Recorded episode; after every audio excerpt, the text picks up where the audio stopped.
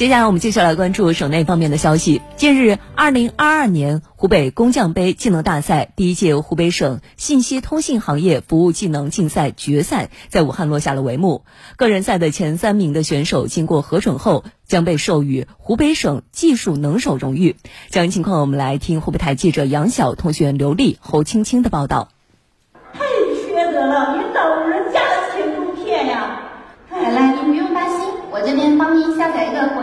国家反诈 APP，后期再有。真实的力量最能打动人。决赛现场，敬老助老、爱心助残、战役情保通信等一个个真实案例被改编成情景短剧，精彩呈现，温暖人心。来自武汉电信的参赛选手杨艳，将自己的手语技能融合在爱心驿站工作中。她带领团队自发组建志愿者队伍，定期组织开展爱心驿站小讲堂活动，为残障人士讲解智能手机使用技巧、防电信诈骗和消防自救等知识。帮助他们更好地融入社会，跟上时代。杨艳告诉记者，参加服务技能竞赛是一次绝佳的展示机会。我们参加这个活动之后，起码可以推广我们的手语服务，可以促进我们同行的服务，然后对于这种弱势群体的关注度会更高一些。那么也可以给聋人朋友带来生活的一些便利。在情景模拟互动展示环节，工作人员通过角色扮演的方式，运用用户思维找茬挑刺，真实还原携号转网、断卡惩戒等各种业务办理过程中的问题场景，考验参赛选手的临场应变能力和抗压能力。湖北省通信管理局通信管理处处长梁燕说：“湖北正在加快打造全国数字经济发展高地，加快服务技能人才队伍建设，